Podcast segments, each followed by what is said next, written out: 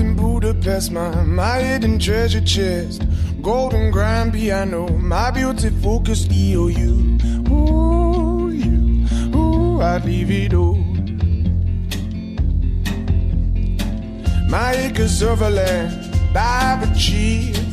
It may be hard for you to stop and believe, but for you, ooh, you, ooh, I'd leave it all. Ooh, for you, leave. Give me one good reason why I should never make a change. Baby, if you owe me, then all of this will go away. My many artifacts, the list goes on. If you just say the words, I'll up and run. Oh, to you, I divido. Oh, to you, ooh, ooh, I divido. Give me one good reason why I should never make a change. Baby, if you owe me, then all of this will go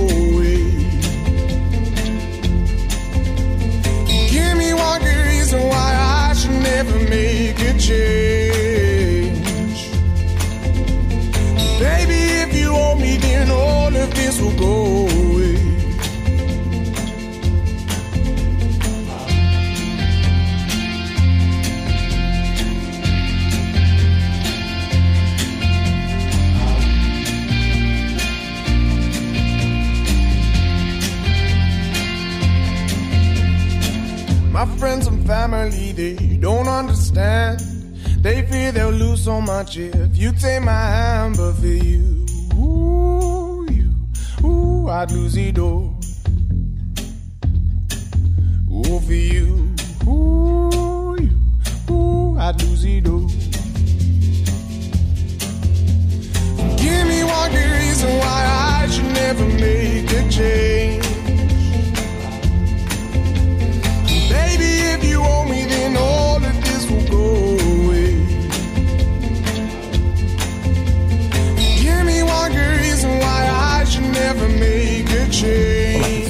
Tudo bem? Estamos iniciando mais um Observatório Cultural. Eu sou o psicólogo Daniel Furtado e tenho a intenção de, através desse programa, analisar e discutir, através das lentes da psicologia, comportamento da sociedade, possibilitando assim a reflexão e a compreensão de temas do cotidiano. Hoje a gente abriu o programa aí, ao fundo estava tocando George Ezra, Buda, Budapeste, uma música bem tranquila, bem bonita, relacionada. Eu, eu coloquei essa música é, pensando assim, é uma música que eu ouço quando eu estou trabalhando. Né, invariavelmente. Então, ela me ajuda na minha produtividade, na minha concentração. E esse é o tema de hoje aí, a relação da saúde mental com as questões financeiras, trabalho, produtividade, enfim, tem um monte de coisa bacana aí para a gente discutir que diz respeito ao nosso dia a dia. E para me ajudar a, a, compreender melhor essas questões, eu estou recebendo hoje aqui a psicóloga, né, a Lígia Lopes. Tudo bem, Lígia? Tudo jóia, Daniel. Boa tarde. A Lígia tem um, um, um, mini currículo aqui que é um currículo gigante já, né? É psicóloga, formada em coaching maiêutica pela Global Accreditation Boarding for Coaching e pelo Instituto Dulce Magalhães e em PNL também.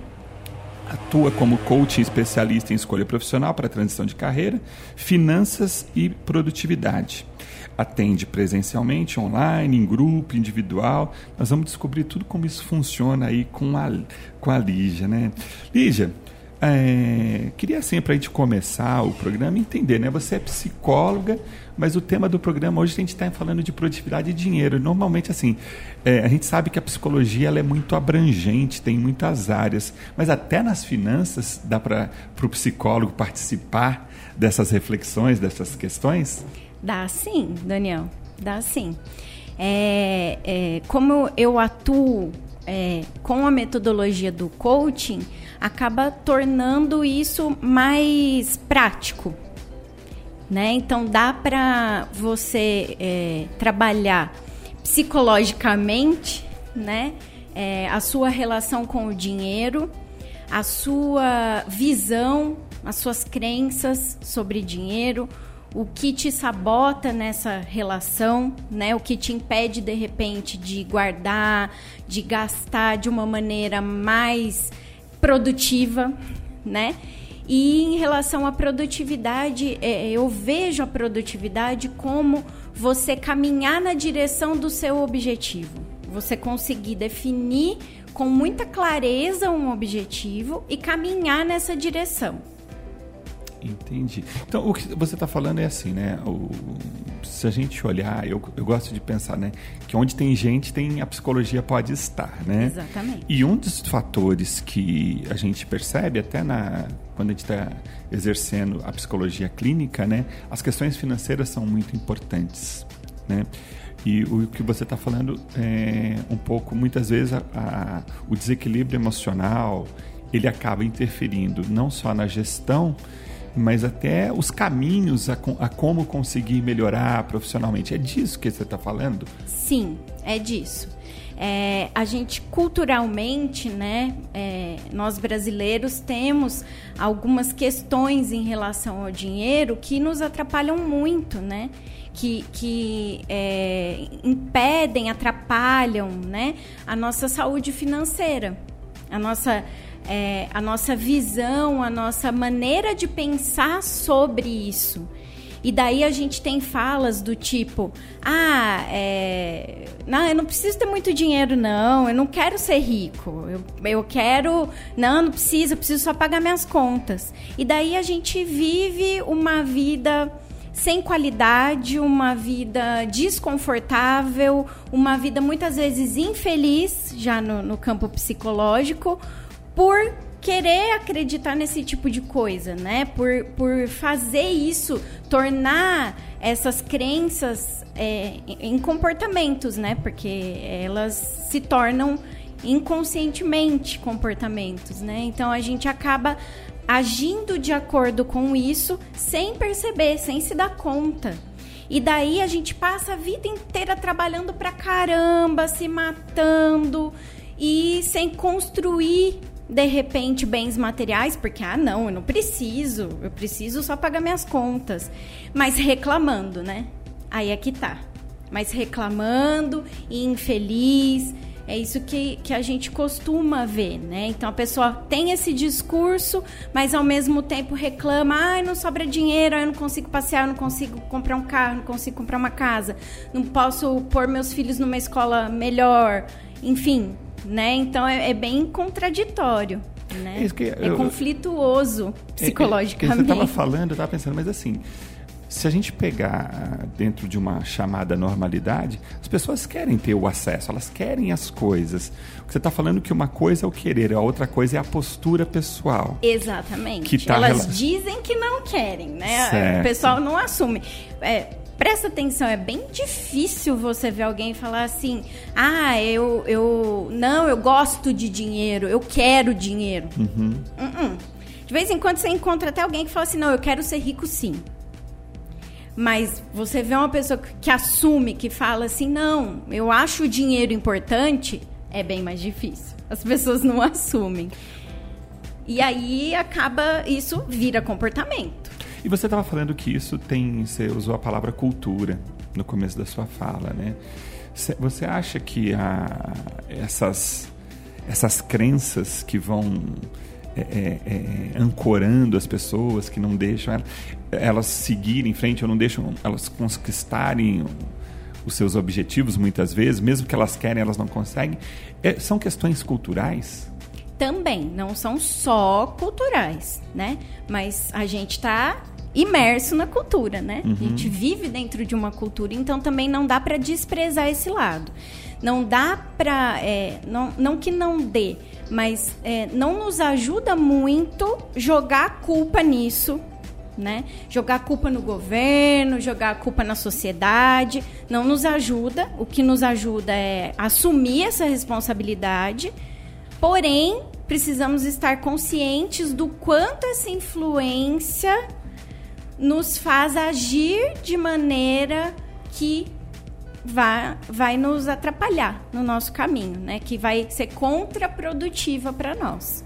Nós vamos, é, de repente, nem ter objetivos bem estabelecidos, claros, né? É, o, que, o que é mais comum é, de me procurarem é nesse sentido para é, eu não sei nem o que, que eu quero, eu não sei é, aonde que eu posso chegar, eu não tenho nada muito bem definido, eu não consigo escolher, eu estou muito confuso nesse sentido, né? Então, primeiramente, conseguir estabelecer esses objetivos de uma forma clara e a partir deles conseguir planejar, se colocar em ação, trabalhar pela consistência dessa ação, que às vezes é mais difícil do que a própria atitude em si, né? E para colher os resultados. Então, é, então você fala que é uma imersão. Então são questões culturais, formas de pensar aprendidas isso. e que levam esse indivíduo. E aí você falou que as pessoas te procuram por isso. Quais são as falas? Quando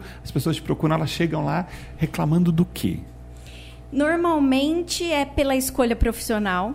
É o que, é o que eu mais sou procurada, né? Essa questão de ah, eu quero trocar de carreira, né? Eu não estou feliz com o que eu faço hoje ou eu até gosto, mas eu já enjoei, eu queria outros horizontes, né? Então eu, eu gosto do que eu faço, mas eu gostaria de ampliar, eu gostaria de abrir esses horizontes.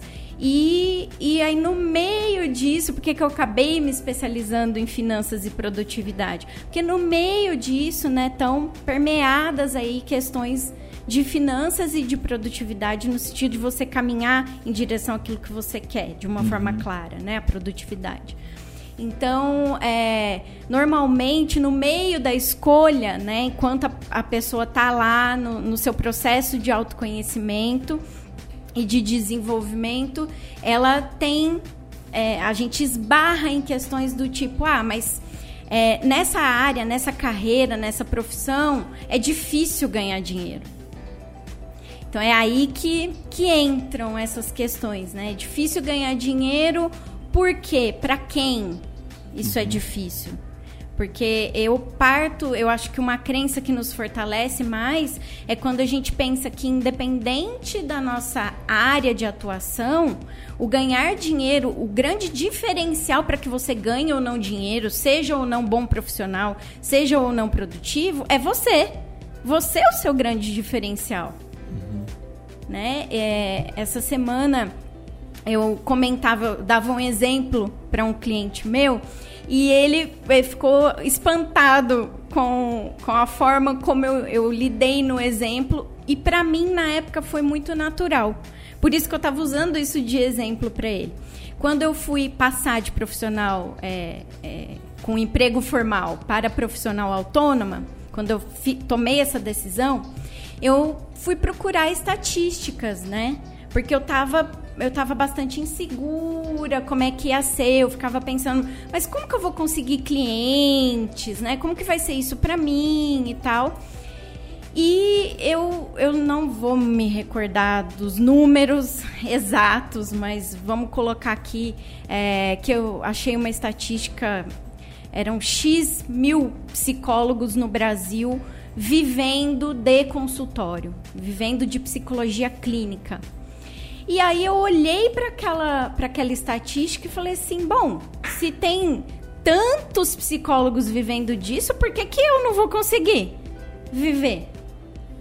E aí ele se espantou porque ele falou: Nossa, eu já iria pensar totalmente o contrário. Eu ia falar: Nossa, se tem X mil psicólogos vivendo assim, eu vou cair fora porque a concorrência é muito grande, uhum. né? São formas de pensar filtradas pelos nossos valores, pelas nossas crenças, pela cultura, né? Pela nossa personalidade, enfim, por várias variáveis. E, você estava falando, eu estava pensando assim, né? você contou um exemplo até pessoal teu nesse sentido, né? E, e, e você está falando de uma estratégia, né? Você precisava fazer, você queria entrar, no teu caso, você estava entrando no mercado e você precisa saber você precisava saber como fazer isso. Uhum. E o que você fez foi ir atrás de dados, né? Então, peraí, vamos ver como que esse mercado funciona. Uhum. E aí, a partir disso, você tinha, você podia olhar os números, você pode olhar ele de forma pessimista ou de forma otimista. Você uhum. olhou de forma otimista. Opa, peraí, tem gente que está conseguindo, tem gente que está se dando bem, então esse caminho. Então, a, a estratégia, você ajuda o teu é paciente que você chama mesmo? Eu chamo cliente. Seu cliente. O teu cliente, você ajuda ele a descobrir esses, esses caminhos e a criar essas estratégias? Exatamente. Eu parto do pressuposto de que todos nós temos já dentro de nós as respostas que a gente precisa e os recursos que a gente precisa para fazer qualquer mudança que a gente queira fazer. Só que por vezes esses recursos e essas respostas ficam nos nossos pontos cegos. E é aí que a gente precisa de um intermediário que possa nos ajudar a pensar para que a gente mesmo encontre esse caminho. Então, eu não sou diretiva. Eu sou esse esse espelho da pessoa para que ela se veja, para que ela perceba os seus pontos cegos há uma confusão bem grande quando eu me apresento pela questão do coaching. As pessoas imaginam que é treinamento, enfim. Né? E aí tem a psicologia junto com tudo isso. E as pessoas fazem bastante confusão. Ah, mas você faz terapia? Como que é?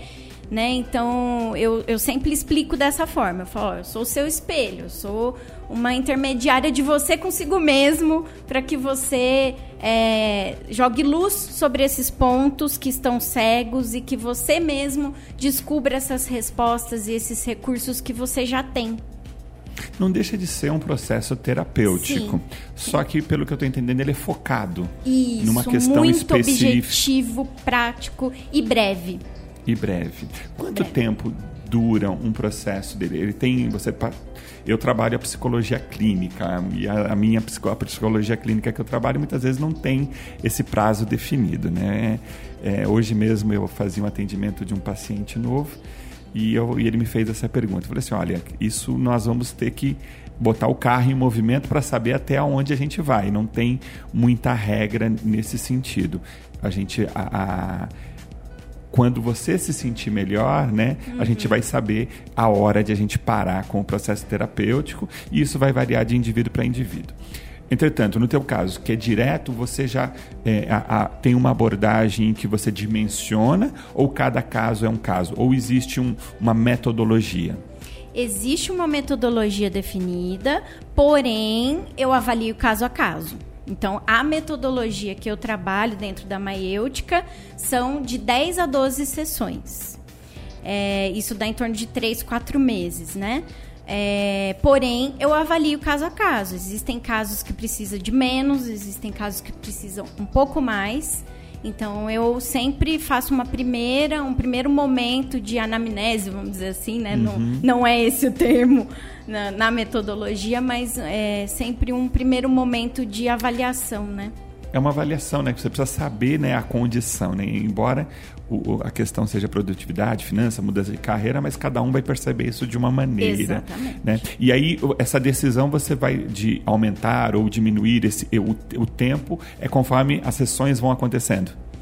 Às vezes, já no início, a gente consegue determinar e, por vezes, durante o processo, isso muda natural, mas isso é combinado com, com o cliente, né? E ele tem, ele tem pelo menos um parâmetro. Ó. Eu acredito que dentro da metodologia a gente vai, em geral, é, são 10 sessões. 10 sessões a gente consegue muitos resultados, porque a gente tem a, gente tem a percepção dos resultados sessão a sessão é, como é bem objetivo, bem focado, cada sessão a pessoa sai. Eu, eu, eu falo para os meus clientes que eles têm que sair melhores do que eles entraram.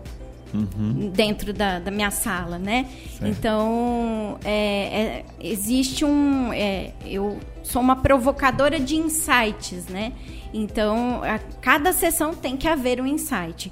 E até por isso, as minhas sessões têm um tempo maior de duração. A sessão trabalho... de a, unidade, você não trabalha assim, os 50 minutos, não, que é o praxe. Como é não. que é isso? São em torno de duas horas que eu trabalho.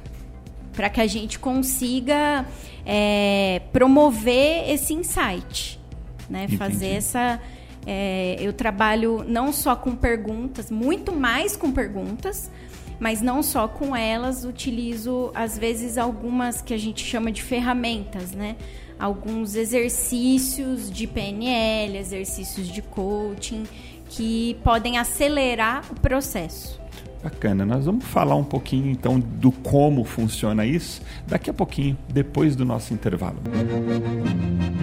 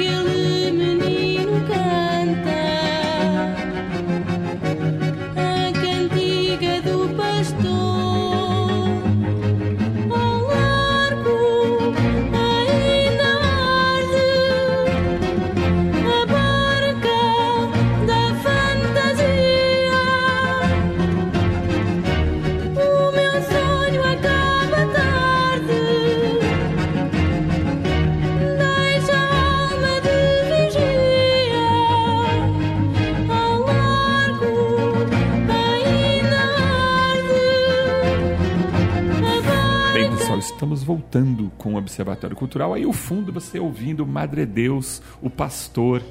É uma. O Madre Deus é uma banda portuguesa que fez muito sucesso na década de 90. Isso quando eu era jovem, na década de 90, Lígia. E. Eu, é, eu tava, comentei no, no primeiro bloco, né, que pra, eu gosto muito de trabalhar com música, me ajuda na minha produtividade, né? Então, quando eu estava fazendo a, playlist hoje pro programa, eu falei assim, quer saber, deixa eu ver quais são as músicas que eu tenho ouvido aqui, né? Eu falei, já que a gente vai falar, me ajuda, né? A música é muito inspiradora, né? A, a, a gente, é, ela mexe com as nossas emoções, né?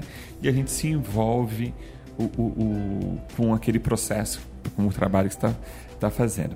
A gente deixou no bloco anterior, Olívia, a gente estava compreendendo como o teu trabalho acontece, né? Então você falou do números de, de, de, sessões que tem uma metodologia, né? Uhum. Antes de a gente continuar nesse, eu, eu queria aproveitar e perguntar assim, é, você falou que a, a mudança de carreira, mas a gente também tem um outro processo que é de escolha de carreira que acontece na adolescência. Você trabalha com adolescentes também?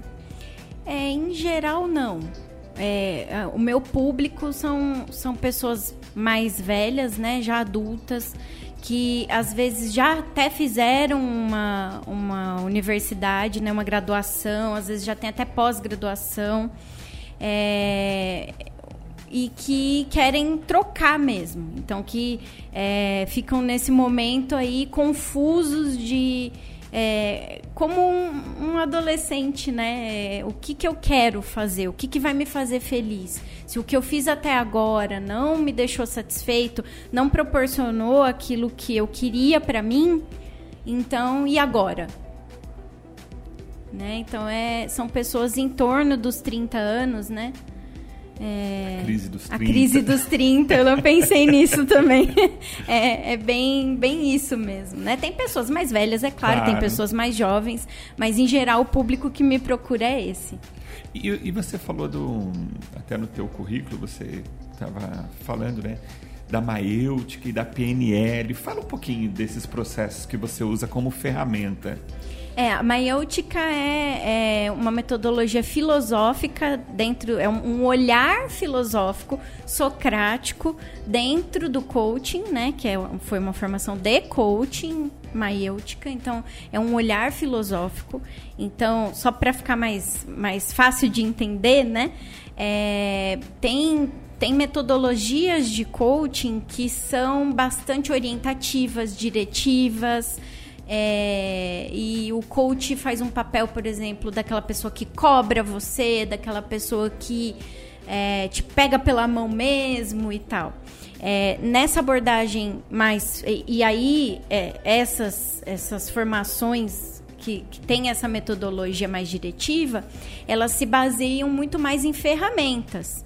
Então, é como se é, o coach já tivesse um protocolo a seguir.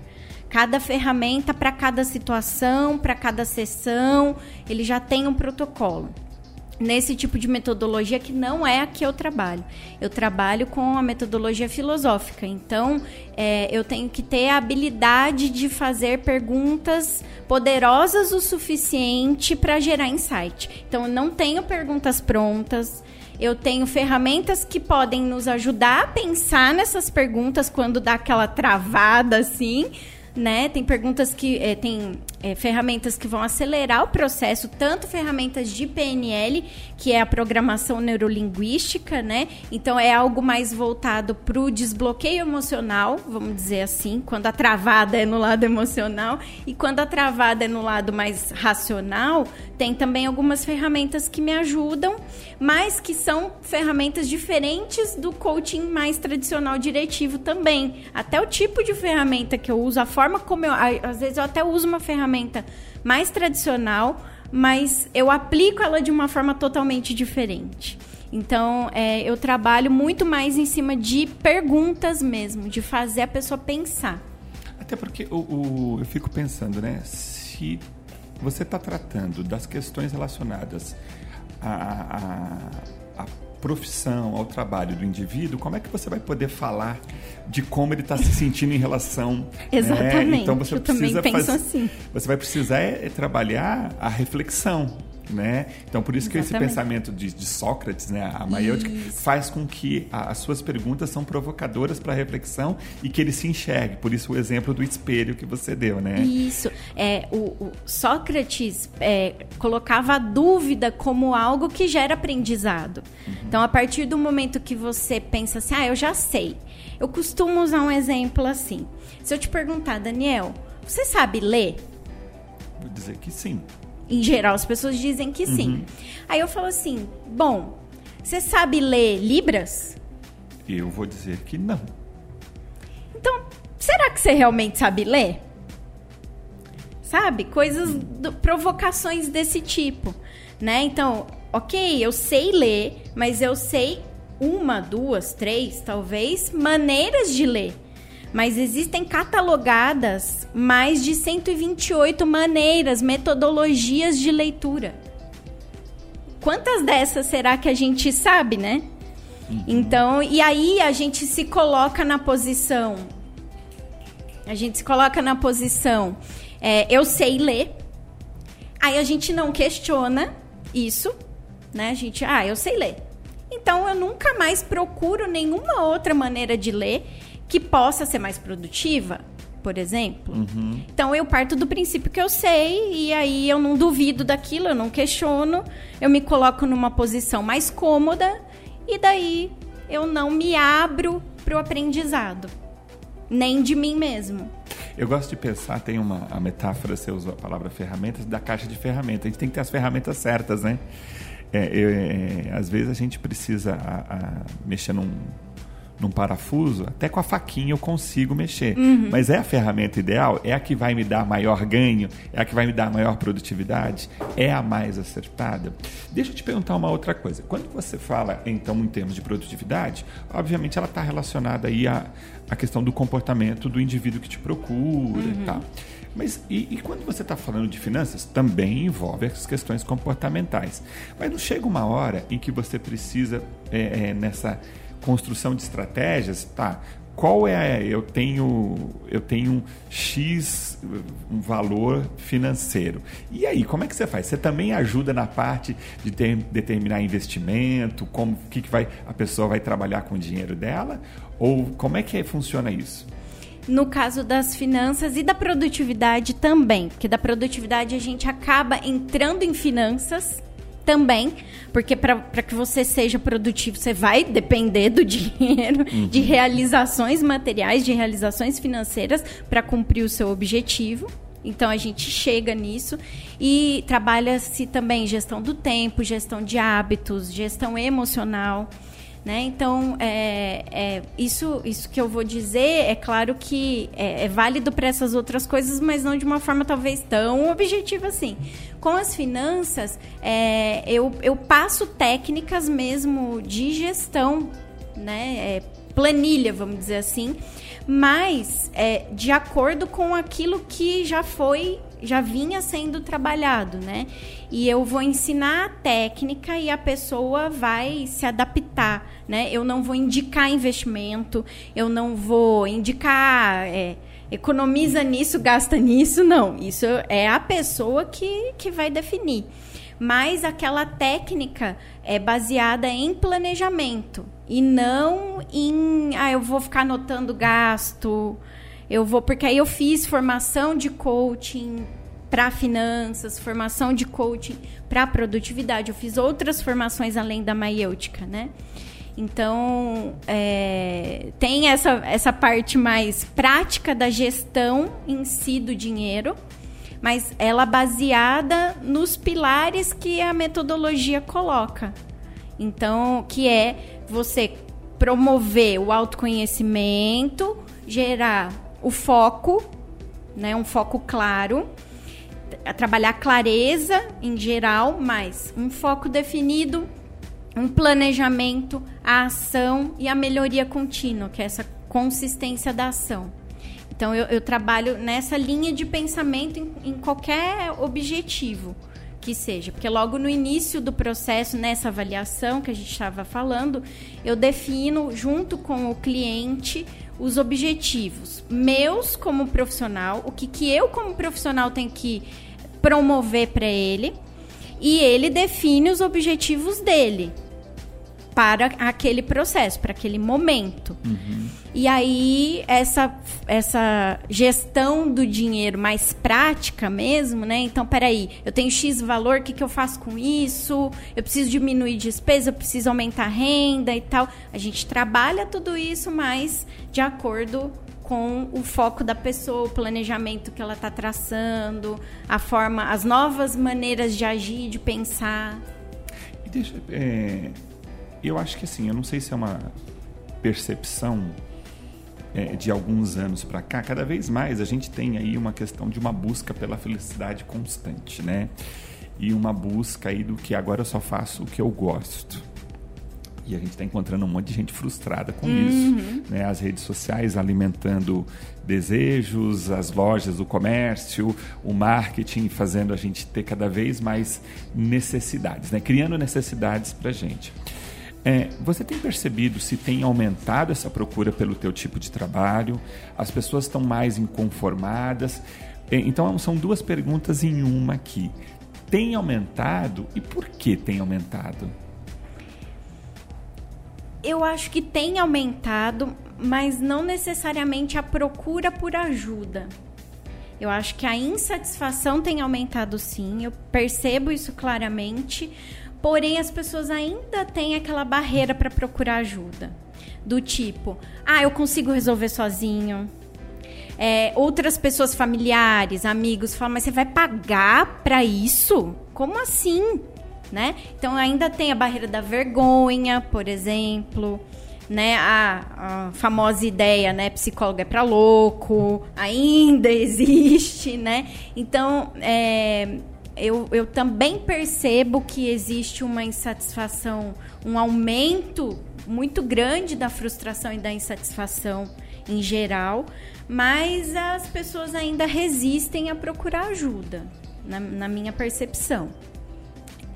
E a, a o porquê disso, eu acredito que são é, é, é um pouco cultural, um pouco do indivíduo mesmo, que é, tem pessoas que têm uma dificuldade enorme de pedir ajuda, tem outras pessoas que têm dificuldade de agir, né? São mais procrastinadoras, vamos dizer assim. É, tem pessoas que não, que tem, que criam na cabeça uma ideia sobre o trabalho que é diferente do que é realmente o trabalho, né? Então, ah, vai me treinar, vai me direcionar, vai dizer o que eu tenho que fazer. Então, é, acho que isso é caso a caso mesmo. Eu acho que daí, a, quando você fala da psicologia, dessa questão até de preconceito em relação ao, ao profissional da saúde mental, é, que as pessoas acabam indo. É o último caso, né? Nós somos Isso. os últimos a serem Eu também sinto isso. consultados, né? É, você tem consulta se é a área médica, consulta os parentes, consulta o cunhado, con- consulta todos os amigos, né? A igreja, tudo. né? Aí depois não deu muito certo, né? Aí começa a surgir outras questões. Aí a, pessoa vem, vem Sim. chega pra gente pra Quando gente tá muito crítico, né? é, aí a gente entra em ação para ajudar a pessoa entender o processo que ela está passando. A gente precisa ir para mais um intervalo, a gente volta já já.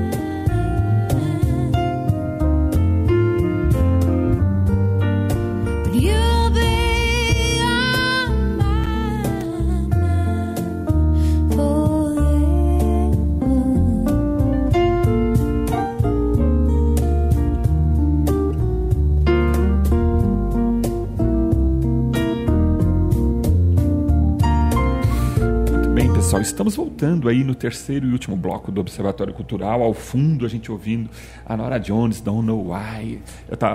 Para quem pegou o programa agora, hoje as músicas são as músicas que eu ponho de fundo para trabalhar e que me ajudam na minha produtividade, me ajudam em concentração. E quando eu penso em concentração, ô, Lígia, eu vou pensando que assim, eu preciso me concentrar, seja na atividade que eu esteja fazendo, para eu poder planejar, criar estratégias e a partir desse planejamento e estratégias eu crio prioridades, né? E a gente estava aqui durante o intervalo falando, né, de como é, é, prioridades são importantes para tomadas de decisão, saber para onde que a gente vai. Essa é uma questão que aparece muito no teu trabalho. Muito, muito. A gente vinha conversando no final do, do bloco anterior é, sobre por que as pessoas estão tão frustradas, tão insatisfeitas é, e por que elas, de repente, não procuram ajuda. Uma das questões que eu vejo é essa também. É, a falta de ter prioridade clara.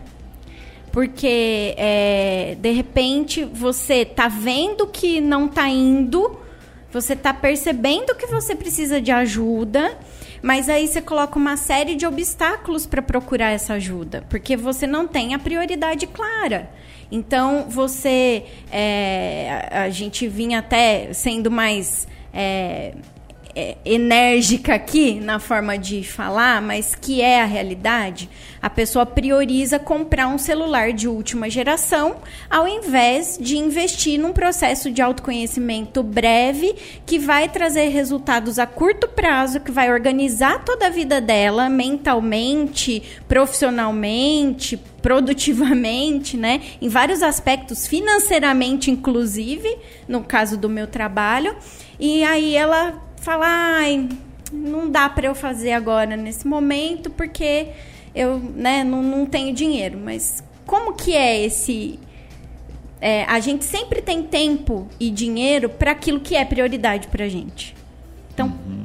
qual é a prioridade? Se você está vendo que você não está crescendo, que você não está caminhando na direção do que você quer, que você está frustrado, você está insatisfeito, aí você vai é, resolver isso com é, paliativos, né? Com, com coisas materiais, em vez de resolver o que está dentro de você que vai ser uma solução definitiva, não paliativa. Né? Você sabe que você está falando, até num outro programa eu falei de um exemplo em relação ao trabalho, que a gente tem dentro, acho que uma questão até cultural nossa, que a gente valoriza as coisas e não o trabalho. Então, eu gosto de pensar um exemplo que eu dou, o indivíduo ele compra um apartamento de um milhão de reais. Aí ele fica feliz, compra o, o, o, apartamento, aí ele vai em mobília, com aquela mobília maravilhosa. Ele vai pensar, mas ele fala assim: nossa, eu preciso contratar um pintor. Né? Aí o pintor vai lá e faz o orçamento para fazer a pintura né? e fala assim: olha, a minha mão de obra vai ser 15 mil reais. Aí a pessoa fala, mas que absurdo! Como, como o valor, né? O custo de um pintor é caro né? Porque, mas espera aí, o pintor ele tem um, um, uma especificidade do trabalho. Eu estou dando um exemplo do pintor, mas eu posso estar falando de qualquer outra uhum, coisa. Exatamente. Eu posso falar do teu trabalho, né? Que você deu o exemplo da compra de um, de um de um celular, ou de um eletrodoméstico, ou de um videogame, que custa X, mas o seu trabalho vai lá e custa, às vezes, muito menos até do que aquele uhum, equipamento, sim. mas ele vai possibilitar um salto de qualidade de vida e de ganho muito maior. Então, o seu trabalho uma é mudança é, de vida é, mesmo. É muito né? barato, mas como a gente tem uma, uma, uma relação de não valorização do trabalho e se valorizar as coisas. Então, para eu me sentir bem, eu preciso comprar alguma coisa e eu acho que daí eu tenho um certo poder na mão, né? Então, por isso que o consumo é um lugar, né? Eu chamo de lugar entre aspas, que ele dá conforto para as pessoas, né? Uhum. Porque quando ela consome, ela compra. A gente ouve de pessoas que compram muita roupa, compram sapato, enfim, compram coisas. É um lugar de fuga, é um lugar onde ela precisa se sentir um pouco bem, mas ele não é real. Né? Uhum. Né? Porque é aquela é coisa né? que ela compra, depois de um tempo já não está fazendo mais efeito. E um processo de, de, de autoconhecimento, como você falou, um processo terapêutico, ele vai mudar muitas vezes a vida da pessoa para o resto da vida para melhor, né? Quando ela Sim. conseguir resolver os conflitos intrapessoais e, e, e extrapessoais fora e, e, dentro, né? Mas enfim, é uma questão de prioridades, né? Você falou é, é, que você acaba entendendo, atendendo um público um pouco mais velho, a partir dos 30 anos tal. Quando essa pessoa chega para você ela significa que ela já está pronta para o processo, porque ela já tentou outras coisas, e aí facilita. Tem um momento certo para essa busca dessa ajuda? Tem, tem sim. É, a maior parte das pessoas que me procuram já estão nesse momento. Mas por vezes é, aparecem pessoas que ainda não estão prontas para o processo. E aí, às vezes, na avaliação a gente não consegue perceber, mas durante o processo isso fica muito claro. E aí é o momento de eu discutir isso com a pessoa, dizer, olha, você o que, que você acha? Você acha, né? Provocá-lo a pensar sobre isso também, não só sobre as questões que ele traz para o processo, mas a pensar sobre isso. Você acha que realmente está sendo produtivo, está trazendo resultado, né? E aí a gente conversa sobre isso também.